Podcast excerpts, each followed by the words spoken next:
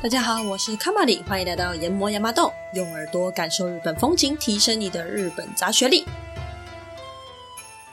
是说呢，在上一集，也就是猫系列的上集发出之后，我才找到一个蛮有趣的资料，也想要跟大家分享，所以我就补充在这一集的最前面。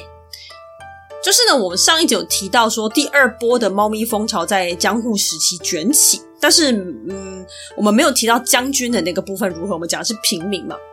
那因为呢，将军那个时候狗派可能比较多吧，也像是比如说日本众之类的，他就很受上流社会欢迎。不过呢，这并不代表猫渗透不进皇权贵胄的生活。将军住所的最里面的地方叫做大奥，那大奥呢，它主要是女性居住的。包含了将军的妈妈、太太，还有一些女官们。那大奥里面的女人呢，就为了猫咪而疯狂。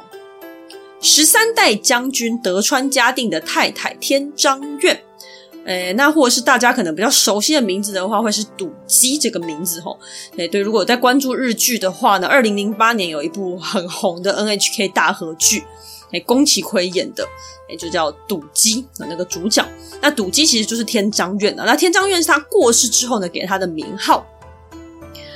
好，那那个时候天章院他就养猫，据说呢是因为他其实比较喜欢日本种，就是那个狗，但是因为将军很讨厌狗，所以就改养了猫。那当然呢，这只猫就是万分金贵的养着。还用绢布做的袋子绑一个铃铛在脖子上，睡觉的时候布团上面垫的也是绢布。天章院平常会跟猫咪一起吃饭，天章院的餐点里面的鱼如果剩下来的话，那就是来做成猫食。不过如果呢碰上例如说祖先的忌日啊之类的，就是有一些需要吃素的日子，那当然就不会有鱼嘛，所以猫的饭就必须要另外做。好。一年呢，光是吃素这几天的猫食的花费就要二十五万两。二十五万两呢，再换成现代的日本币值之后，再换回台币的话，大概是一百万到一百二十六万台币左右。以这个数字来说，就算天章院天天吃素，猫的伙食一天哦也要三千台币左右，真的是相当疯狂。而养猫的不是只有将军夫人，在大澳里面呢，有些年长的女官，她可能没有结婚，一生都奉献给工作，那她就会养一只猫来当做自己的小孩。不过这些都不打紧，最可怕的是呢，当这些富贵猫咪怀孕的时候，那才是战争的开始。猫咪有身孕的消息一传开，预约要领养小猫的人立刻前仆后继的杀到。以现在来说，可能就是那种大咖歌手演唱会门票一开订，系统立刻瘫痪的概念吧。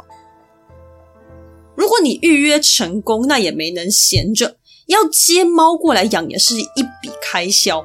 你要准备鱼啊、猫的碗盘啊、笼子啊等等等之类的这些东西呢，在没有宠物店那个年代呢，就是还蛮花功夫、花钱的。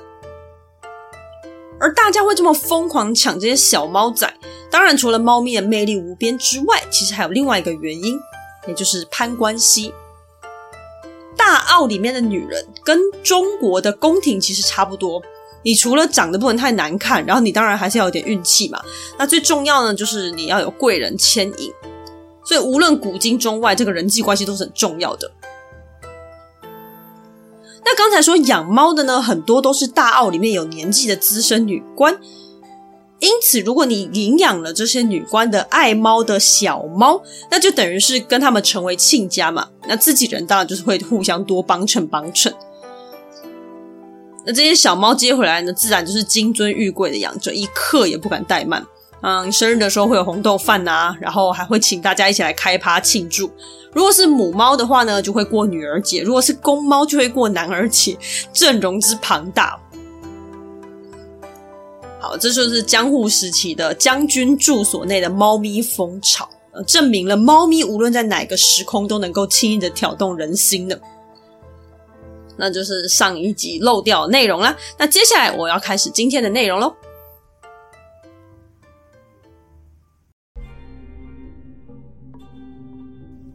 很久很久以前，在九州的阿苏火山山底的一大片草原中，有一个旅人迷路了。旅人走着走着，不知不觉来到一片岩壁前。此时呢，忽然有一只猫一闪而过，旅人这才想起九州境内流传着一个恐怖的传说。相传有一个地方叫做猫山，猫山里面有一大群猫在里面修行，而由大山猫统领着大家。女人想到此，不自觉地感到一阵害怕，全身起了鸡皮疙瘩，只想赶紧离开这个鸟无人烟的地方。快步走了一阵子之后呢，忽然远方看见一点火光，赶紧走近一看，诶，原来是一间很大间的豪华宅邸。女人很感动啊，想说：“哇塞，这种鬼地方居然有人居住，而且还是这么大户的人家。”于是旅人就赶紧问：“可不可以在这里投宿一晚呢？”屋子主人也答应了。主人于是领着旅人到屋内参观。走到屋子最里面的房间，也就是旅人今天要下榻的房间时，一切却感觉相当不对劲。但女人只安慰自己那只是错觉。他决定吃饭之前要先洗澡，所以就往浴池的方向去了。通往浴池的走廊很长很长，好像永远都走不到尽头一般。而途中的女人跟一位年纪有点大的女人擦肩而过，这个阿姨看到女人就相当惊慌失措。她环顾四周之后，小心翼翼地凑到女人身边，压低声音说：“千万不要泡到浴池里面，泡进去的话，你就再也变不回人类了。”女人就问她说：“为什么知道啊？”阿姨就说：“我以前是一只跟着主人来到这里的山毛猫。”这间屋子就是山猫头领的屋子，只要泡进去浴池里面的人类都会被变成猫啊！女人一听大惊失色，赶紧转身就跑，但这个时候却从四周冒出许多拿着水瓢的女人，一个接一个对女人洒水。女人拼了命的逃窜，但这些女人就像是会读心术一般，抢先一步出现在女人的前方，站在高高的岩石上，往下对着她不断洒水，不断洒水。女人就这样躲啊逃啊的，终于在危险之境狼狈地逃出了山猫首领的家。而被水洒到的耳朵的下方跟小腿的一带都长出了猫毛。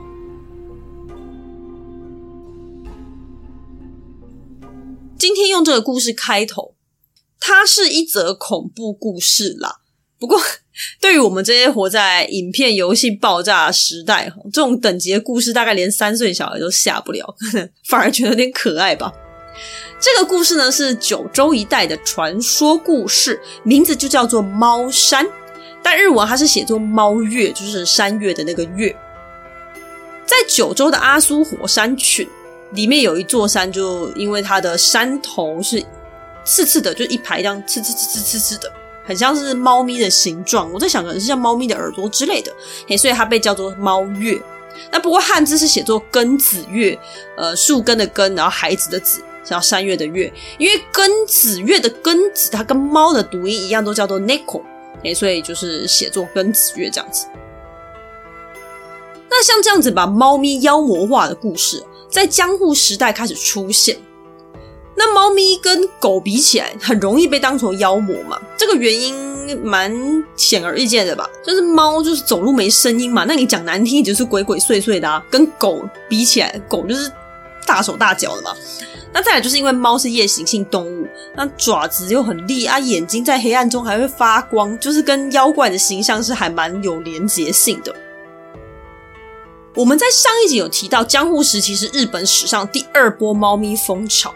除了浮世绘的猫咪作品有加成作用之外呢，这种猫变成妖怪的故事呢，也逐渐出现在文学市场中，然后继续推动了这一波风潮前进。那猫变成妖怪有很多种，最出名的叫做猫鼬，诶，诱来的诱，诱是它的那个诱，叫做 Nekomata。猫鼬呢，通常是由在山中活了很久的山猫，或者是活了很久的家猫所变的。那这个“鼬”字呢，在日文里面它有重复的意思，因为猫鼬呢，它通常会有两只尾巴，所以被叫做猫鼬。另外也有一种叫做化猫 （bakeneko），化猫是化身的化，化学的那个化。化这个字在日文里面就是妖怪的意思，所以化猫就等于是妖怪猫的意思啦。但是你说化猫跟猫又差别差在哪？它们的区分其实很模糊。化猫其实比较像是猫妖怪的一个总称，然后猫又是属于妖怪的其中一种这样子。那另外比较常见的猫咪妖怪，像是我们刚刚开头故事说到的山猫，或者是还有一种叫做猫凭，凭借的凭。凭这个字在日文里面，它有借尸还魂或是附身的意思。所以它的故事大概就可以想象，就是猫咪含怨而死，然后附身到人家身上报复之类这种剧情。那我们就在这边介绍画猫故事，就是猫妖怪故事里面比较有名的，叫做郭岛画猫骚动，翻成通顺的中文就是郭岛妖猫骚动。好，故事是这样子的：郭岛光茂是肥前国佐贺藩这个地方的藩主，也就是领主的意思。那某天呢，负责陪光茂下围棋的叫做龙造寺右七郎的这个人呢，因为他不小心得罪光茂而被杀了。那右七郎的妈妈就很伤心啊，自己的小孩子被杀了，觉得难以接受嘛，愤愤不平。而且他就只是惹怒了光茂而已，为什么要杀他呢？于是妈妈实在是想不开，他就跟自己养的爱猫说了自己心中的苦楚跟怨恨，之后就自杀了。妈妈自杀之后呢，猫舔了一下妈妈的血，哎，竟然融合了妈妈的怨恨，成为一只鬼猫。于是他就跑到佐贺城中，每天折磨光茂，直到光茂的一名忠臣小森佐卫门，嘿，把怪物猫打倒之后，才救了光茂。那当然啦，史实的话跟这个故事是相差甚远，史实大概就是权力斗争那一列的故事啦。不过，因为当然了，猫怪还是比较吸引人吧。而后来这个故事它有戏剧化啊、小说化，就是越来越商业性，越来越耸动。后来的版本还有猫怪把打倒他的小森佐卫门的妈妈跟太太吃掉，然后再变成他们两个女生在家里面作祟，或者是呢，小森佐卫门虐待猫咪，所以猫咪怀恨在心。吃掉小森的爱妾之后，再变成那个爱妾，在郭导家里面作祟，等等等。就虽然说偏离本剧情很严重，但是不得不说，是还蛮精彩的。那这些故事呢，因为猫的地位提升而出现，而反过来说呢，就是它也成为这波风潮的催化剂，让这个风潮更加的历久不衰。最后呢，想要再分享一个江户时期的故事。这个故事呢，一样出版自江户时期，它总共有二十三篇，还附有插画。那猫是这个故事集里面其中一篇。那这个故事想要分享，主要是因为它蛮贴近江户时代的背景，就你可以从这个故事中看到很多那个年代的一些呃特色。好，那这个我们等下再讲。江户时期呢，他们提倡把猫咪放养，而不是绑起来养。那这样放养的话呢，当然最遭殃的就是里面跑来跑去的老鼠嘛。所以这个故事的开头就是这样子。某一天晚上呢，有一个非常厉害的僧人得道高僧哦，他做了一个梦，他梦见一只和尚老鼠，他是没有特别交代和尚老鼠是怎么看得出来它是一只和尚啊，可能顶上的毛不见了之类的吧。我不知道，反正总之这是老鼠就说他很常会在走廊上听这个大师说法哦，也算是一个蛮上进的老鼠啦。那老鼠呢，他就一把鼻涕一把眼泪的跟这个僧人说：“变成自由之身的猫咪肆无忌惮的攻击我们一族，大家死的死，伤的伤，真的日子过不下去了。”然后他就把这些可怜的遭遇都告诉了这个高僧。那这个僧人他就跟老鼠说呢：“我是很同情你们的遭遇了，但是你想一下，你们老鼠在这之前也是把人家人类的家里的食物乱咬乱吃，而且还破坏人家家具，什么不是吗？所以大部分的人其实会觉得你们这个就是报应啦。”然后和尚老鼠一听也有点语塞，他就很无奈叹气说：“唉。”关于这件事情，其实我们也很常会叮咛年轻的鼠辈不要这样，不要这样。唉，但年轻人终究是年轻人，他不听啊。哎，说到这边呢，僧人就醒了。但到了隔天，哎呦，僧人又做了一个梦。不过这次呢，是一只虎斑猫来到了梦里。猫劈头就说：“听说老鼠来和尚你这里拜访了，大概也说了一些有的没的，对吧？”接着呢，就换猫说起了它的故事。话说虎斑猫一族呢，在中国是人人闻声色变的老虎的后代。不过后来来到日本之后呢，因为日本的国土也不大。哎，所以呢，他们大家就觉得说，哎，要变小一点来配合这个地方嘛。原本听说日本爱猫的历史很长久啊，哎，连大名鼎鼎的《源氏物语》里面也有写，哎，所以虎斑猫其实抱着期待哦。但是真的来到日本之后，哎，居然被绳索绑着，好痛苦啊！好比说老鼠从他面前跑过去，不能飞奔过去抓；想喝水的时候跟人类说，人类也听不懂，只会一直敲他们的头，叫他们不要再吵了。那这个语言不通呢，不是因为他说的是猫咪语，而是因为呢，这些虎斑猫他们是来自中国的，他们只会说梵语，所以跟日本人有严重的沟通不良。猫说着说着，也感慨了起来啊，露出无限感慨的神情，悠悠地说：“我们一族往后每天早上都会对着太阳发出咕噜咕噜的声音来祈祷，永永远远。”那这个僧人也是蛮惨的，他被老鼠跟猫咪轮番情感绑架，他很困扰啊。他想了一下之后，他就跟猫咪说：“哦，贫僧想到一个方法，只要你们不杀生，事情就解决啦。以后你们猫呢，就吃煎鱼跟白饭，或者是一些小鱼，这样子就好了，如何？”但是猫却摇摇头，他说：“你们人类只要有白米，就可以安抚你们的五脏六腑了。”但是对我们猫来说，老鼠就是上天赐予的食物啊！到了这边，僧人又醒了。而后来呢，就是某一次僧人在打瞌睡的时候，老鼠又入梦啦。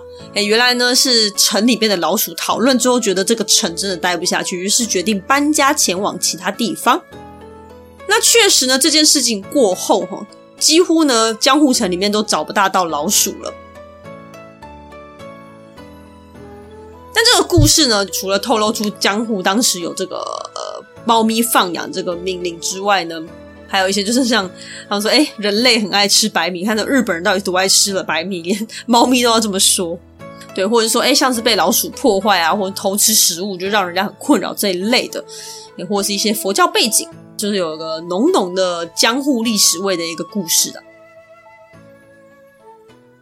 那除了各种猫咪的神性或者是变成妖怪的故事之外呢，还有另外一个助长猫咪风潮的东西，那就是招财猫。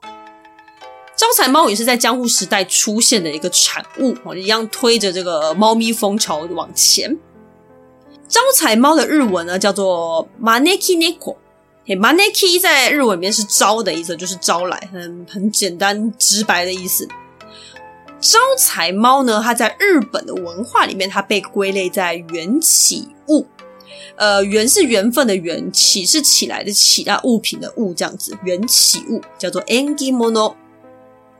那我想要特别介绍这个缘起物，是因为，嗯，它其实不大好翻译，它不大有一个太确切的翻译名词，也在就是中文相应的名词啊。那缘起呢？解释一下哈，缘起它就是所有事情的开端，因为佛教文化中讲求任何事情都是因缘和合嘛，所以缘分出来就是缘分的开端的那个地方叫做缘起，缘起来的那个时候，也就是事情的开头。那这个时候给你一个好兆头，诶，这就是所谓的缘起物。所以你如果硬要翻，它大概就是例如说辟邪或是幸运物这一类东西。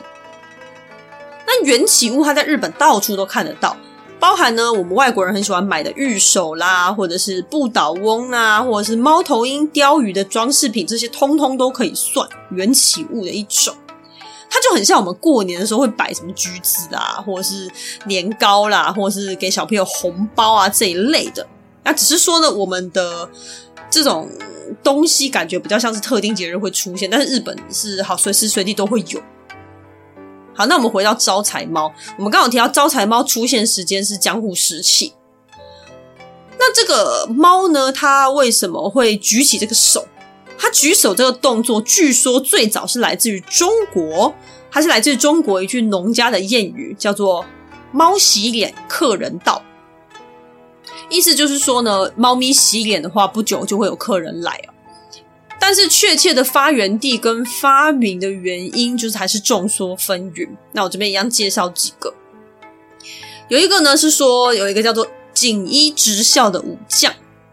那这个武将呢，某一天他经过一间寺庙，诶，居然看到一只猫蹲在门口跟他招手。锦衣就觉得很有趣，怎么会有猫招手？啊就靠过去看。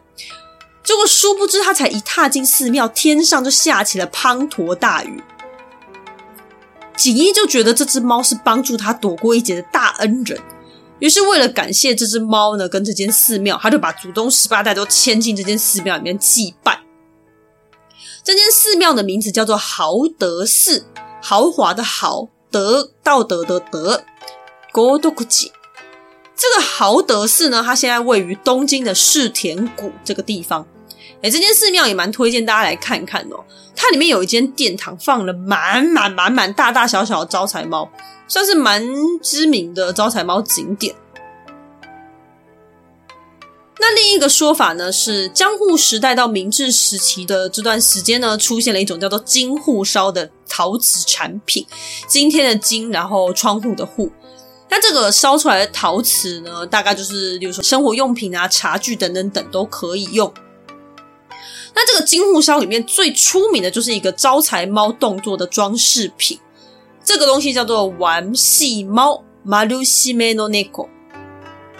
这个猫呢，它在江户时期是被当成神明一样供奉在家家户户的，所以大家如果今天去搜寻金户烧的话，你会看到很多都是这个玩戏猫的照片。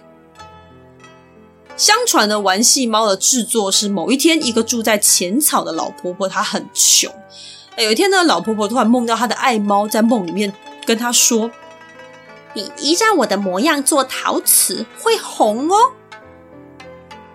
老婆婆于是醒来之后就照做，哎，果然就大发利市了。那这个金户烧跟这个，那金户烧跟丸系猫现在也还找得到了，所以如果有去浅草那一带的话，也可以看看。而我们在第一集的时候提到狗，有说到一种东西叫犬张子。张子呢是一种制作方式，就是先用竹子或木棍固定打底之后呢，外面再包上一层粘土。塑形完毕之后，会在上面贴上纸，你才可以上色嘛。那因为纸是贴上去的，张贴上去，所以才叫做张子。而在群马高崎市这个地方，自古就很常在做这个章子。然后这个地方也会养蚕，那养蚕的话，驱赶老鼠就很重要嘛。那如果要驱赶老鼠的话，当然就是猫咪就是非常重要的存在。所以他们就开始做了猫张子这个东西来当做神明膜拜。好，那以上都是比较有利的说法，就说哎，招财猫可能出现的一个来源。那不过我觉得比较大的可能性，可能是日本各地都有做。那最后就是大家都在用，因为大家都有做，然后大家互相模仿，所以你到最后你会搞不清楚谁才是先做的。那不过没关系哦，反正现在招财猫就是很红。招财猫这个东西它也是很讲究的。我们都很常看得到嘛，日本、台湾到处都看得到招财猫，所以接下来呢，我就顺便一起介绍它的相关知识，哎，还蛮实用的齁。知道之后呢，你下次就可以讲给你的朋友、家人听，听起来就很高。然后买招财猫，你也不会买错，可以找到你真的要的招财猫。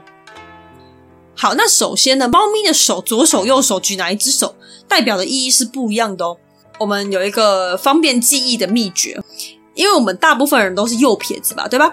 所以，如果我们去买东西、找钱、拿钱都是用右手，因此猫咪举右手就代表招财，左手的话就是招客人。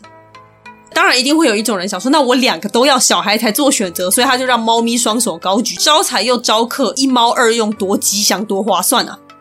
可是因为 你想一下，就觉得那个动作怪怪，很像那种举双手投降，哎，所以还是有人蛮忌讳这个双手举起来的猫。那再来，手的高度也是有细节的，高于耳朵的呢叫做手长，哎，手长猫呢，它专门招的是远方的或是更大的福气。那如果手举在耳朵下面的叫做手短，哎，主要就是招你身边的或者是那种叫做小确幸的运气啦。那现在嘛，吼，刚好诶、快要过年了，什么刮刮乐啊、打麻将啦、啊，各种可能让你阶级翻转的机会来啦。哎，所以不妨呢去找一只右手超长的招财猫放在家里吧。那你就会说，哎，放在哪里比较好啊？我们要讲究风水嘛。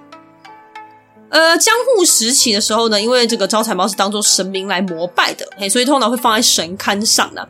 但是现在的话，比较没有宗教意味，所以呃，好比说店家他就会放在门口之类的比较显眼的地方。那如果是住家的话呢，基本上哪里都 OK。哎，不过一样呢，显眼一点的地方还是会比较好。所以推荐呢，大家把刚刚买来那只大招财猫放在门口吧。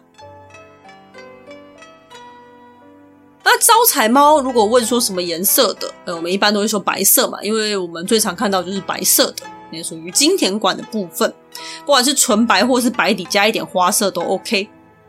那这种白色象征的就是没有瑕疵、没有污垢，哎，经典的好运来、福气到、心想事成、吉祥如意的意思。有没有越来越觉得新年期间就是要放一只招财猫了呢？而其实，它还有其他颜色的哦，像是呢白色的相反，黑色的招财猫。虽然呢在欧美国家会觉得黑猫很不吉利，也就是女巫的同伙嘛，但是在日本呢却倾向于认为黑色的猫呢，诶，它在黑暗中眼力会比较好，而且呢会拥有强大的灵力，相当神秘等等之类的哦，超强。所以黑猫除了可以一样招来幸运之外，它还可以斩妖除魔。那在京都更有生意昌隆的意思哦。最后还有红色的招财猫。在过去呢，天花还是人人闻之丧胆的可怕疾病的时候，红色被视为是天花神讨厌的颜色。诶，没错哦，是天花神哦。在日本，几乎所有可见不可见的东西都会被拟神化了。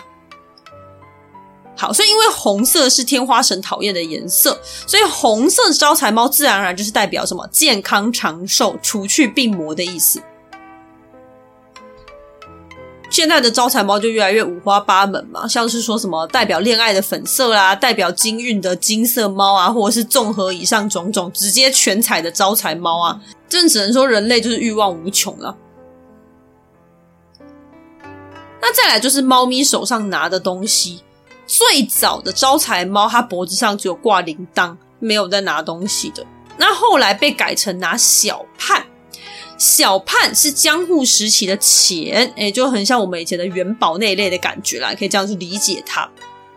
那这个小判它就是一个椭圆形金色模样的，啊，上面会有一些横条纹，也就是大家应该蛮常看得到的。这个小判上面会写字，好比说什么开运啊、招福啦、之类的。那很多我们也会看到他写数字，比如说千两、万两、亿万两这种东西。这些数字呢，随着时代的演变，它会越写越大。所以，如果你看到一只招财猫上面数字写的比较小，例如说千两，你就可以合理判断它会是比较古早的东西，因为人类的欲望只会随着时间 越来越大，所以你就知道什么亿万两啊、兆两这种东西绝对是比较现代的产物。上集的最后，我们有提到江户时代，大家很喜欢短尾巴的猫，诶，所以接下来我们要来介绍一下所谓的日本猫。而有趣的是呢，日本也有长尾巴的猫，可是，在外国人眼中，他会觉得短尾猫呢，它才是日本猫。确实啊，因为日本本土他们有一种叫做日本短尾猫的一个品种。不过，所谓的“日本猫”这个词呢，其实它比较广义一点，它指的是日本当地的所有猫，而不是特别指某一个品种。所以呢，长尾巴的猫啊，短尾巴的猫啊，反正你只要在日本土生土长的，基本上它就都是叫做日本猫。日本猫的特色就是脸比较圆，然后鼻梁挺直，呃，有很丰富的花色，呃，然后像什么茶色啊、白色啊、黑色、灰色等等等各种组合，就五花八门。据说啦，这种比较 colorful 的毛色在欧美国家是比较少见的。那我问了周遭一些喜爱猫的朋友了，大家给的答案是比较没有特别在注意，因为台湾的猫，我在想，可能台湾离日本算近吧，就是 可能基因上搞不好有一些混合，我不知道。Maybe 台湾的猫也是从中国来的，算是严格来说算同宗，所以台湾的猫在花色上也算是丰富。但是也有朋友表示说，诶，比起花猫，好像真的单一色的猫会比较多一点点。好，那我们就来看看日本猫主要颜色的分配。第一种呢，就是白猫。白猫通常眼睛会是绿色或金色的，那当然也有双眼不同色的。一般来说，个性的话，警戒心比较强，会有点神经质，是需要一段时间相处的慢熟个性。再来黑猫，黑猫分成全黑跟有混一点其他颜色的，通常会混白色。那以遗传学的角度来说，黑猫是比较珍贵稀少的。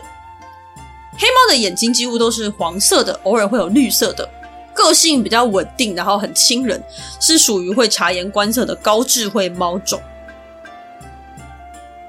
三色猫，嘿，常见的配色是黑白咖啡，或者是还有一种是白色、咖啡色跟深咖啡色的，在日文称作雉鸡三毛，嘿，就是那个鸟的那个雉鸡。但如果还有条纹的话，就会被叫做条纹三毛。而因为遗传基因的关系，三色猫几乎都是母猫哦，很少很少会有公猫。那这边呢，跟大家稍微解释一下，因为我觉得这个蛮有趣的。猫咪的染色体跟人类一样，还有分成 X 跟 Y 两种。那两个 X 就是女生嘛，然后 XY 各一个就是男生。决定猫咪毛色的染色体 DNA 上面，因为白色属于基本款，所以白色。是猫的本色，它不算在内。那其他所有颜色都是 X。那你看三色猫，它除了白色之外，它一定会有两个花色，所以这两个花色基本上一定会是两个 X。所以三色猫都是女生。啊，如果是公的话，它就是属于很少数的基因突变的。所以在日本，公的三色猫被认为是幸运的象征哦。三色猫个性呢就比较独立的，比较强势。欸，所以跟其他的猫比起来，会是比较难养的猫种。下一个叫做枪色猫，枪是一个金色的金，在一个青春的青，这个字在日文或中文里面都是铁锈的意思，也就是铁锈色的猫。这个所谓的铁锈色呢，它是红色跟黑色混色的，要跟刚才的三色猫一样啦，因为基因的关系，基本上都是母的。通常被认为是头脑很好的一种猫种。接着是我们熟悉的虎斑猫，虎斑猫就是底色可能会是咖啡色或者是灰色两种，然后上面会再搭配黑色的条纹。如果是咖啡色底色配黑条纹，就日文会叫做雉鸡虎斑。雉鸡虎斑被认为是日本猫的祖先，个性很谨慎，那熟了之后就会很爱撒娇跟讨摸摸。那灰色底配黑色条纹的就叫做鲸鱼虎斑，哎，就是鲸鱼罐头那个鲸鱼。那个性上就分成比较极端的两种，要么警戒心很强，要么就是很亲人。再来这个中文应该是要翻成分色猫还是色块猫吧？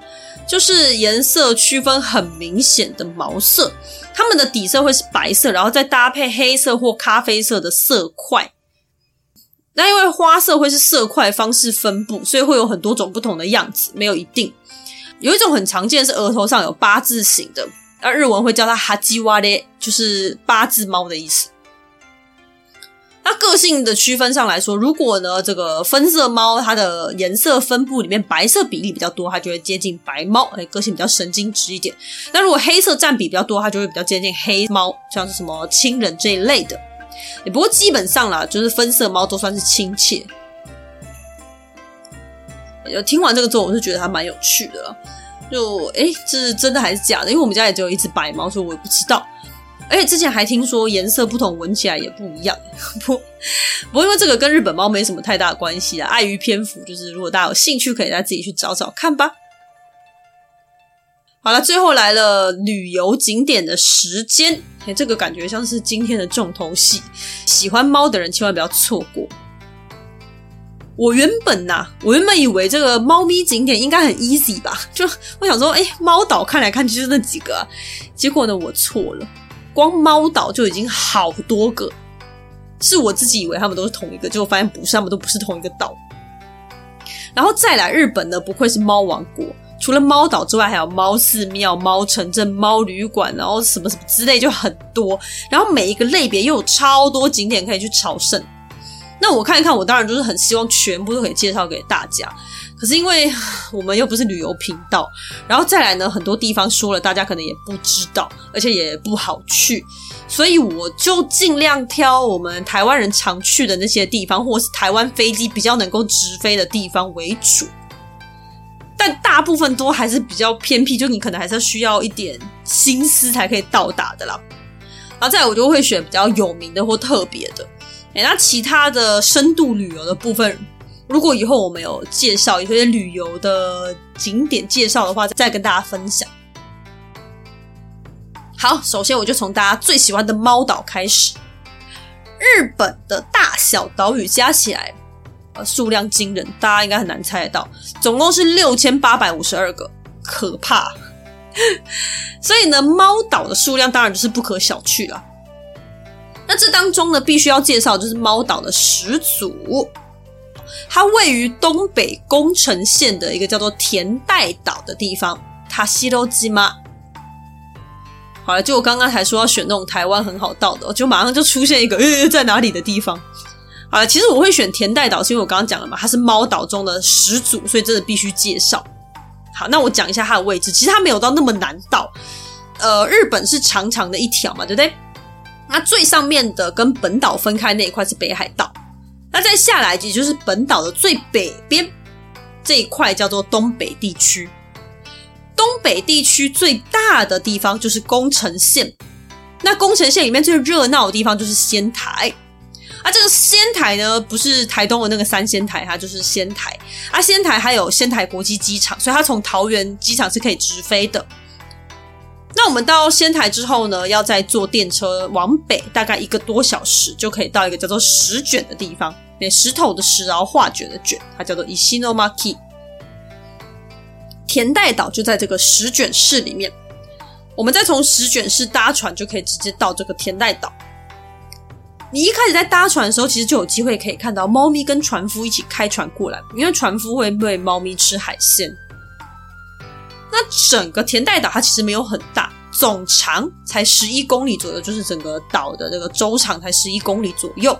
但是呢，猫咪却有一百三十只以上，比岛上的居民还要多，嘿，根本就是猫咪天堂吧？所以有没有觉得千里迢迢来到这边应该也还值得吧？啊，岛上有猫神社。祭祀着猫咪大人，因为相传呢，过去岛上的渔夫呢，他们会根据猫的动作跟样子来预测天气，还有鱼的渔获量。但后来因为某一次有个意外，不小心让一只猫咪死掉了，渔夫觉得很难过、很愧疚，于是就盖了一间神社，把那只猫咪当做神明一样的供奉起来。那你现在去的话，神社周遭也会放很多猫咪的玩具啊之类的。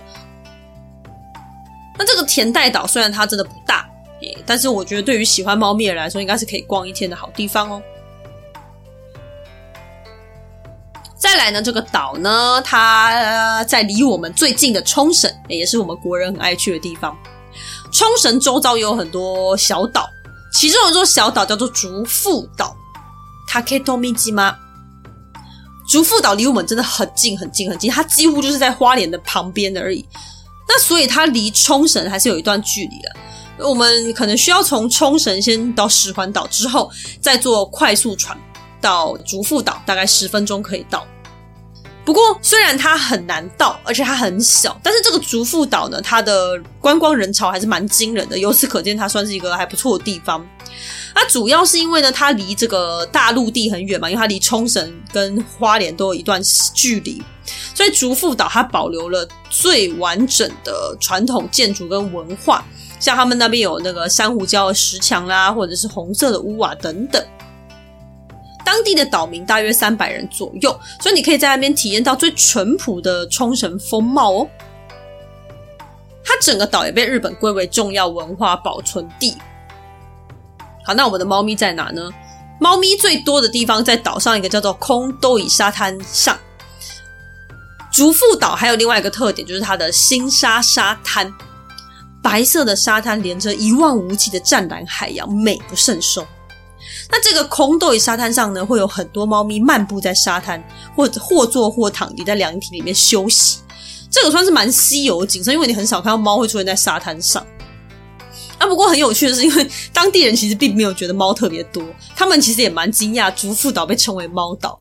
但是因为这里的景色很漂亮，再加上猫，是蛮值得一访的。好了，那因为猫的景点实在是都很偏僻，所以我找一个最近的了。哎，近到那种大家去玩可以顺便绕过去的那种近。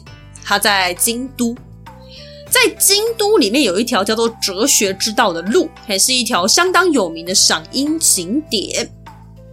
这条路呢，在京都的东边，靠近山的地方，贴着一条河。它是一条长约两公里左右的散步路径，两边都种了满满的樱花。而之前京都哲学家西田几多郎过去常常在这边思考啊、冥想啊等等，因此而得名。而这条路上有很多猫咪，尤其是靠近若王子神社附近这一带，聚集了非常多的猫。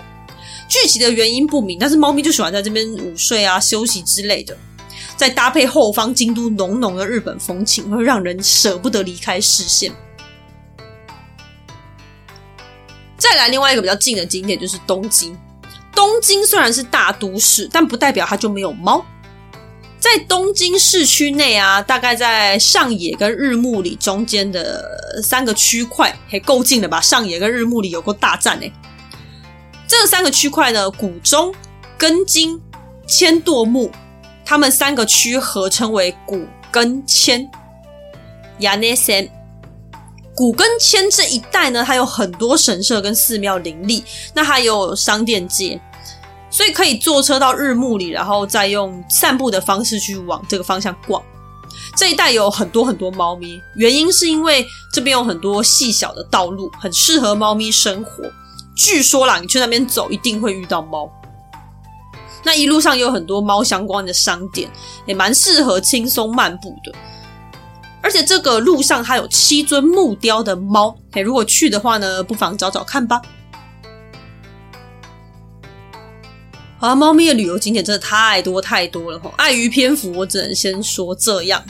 以后如果有机会介绍当地的话，我再介绍这些猫景点给大家。那最后再补充一点，二月二十二号是日本的猫之日，因为日文的猫叫声是酿酿。那二呢，在日文里面念作你，所以二月二十二号就是尼嘎子尼九尼尼吉，就是很像猫那边喵喵喵这样叫，因此呢，它就成为猫之日啦。希望呢，听完这一集呢，可以让喜欢猫跟喜欢日本的你，对于日本猫有更深一层的了解哦。有机会呢，也买一张机票去日本看看这些可爱缤纷的日本猫吧。今天谢谢你的收听，我们下集再见，也祝福大家新年快乐，恭喜发财，兔年吉祥，拜拜。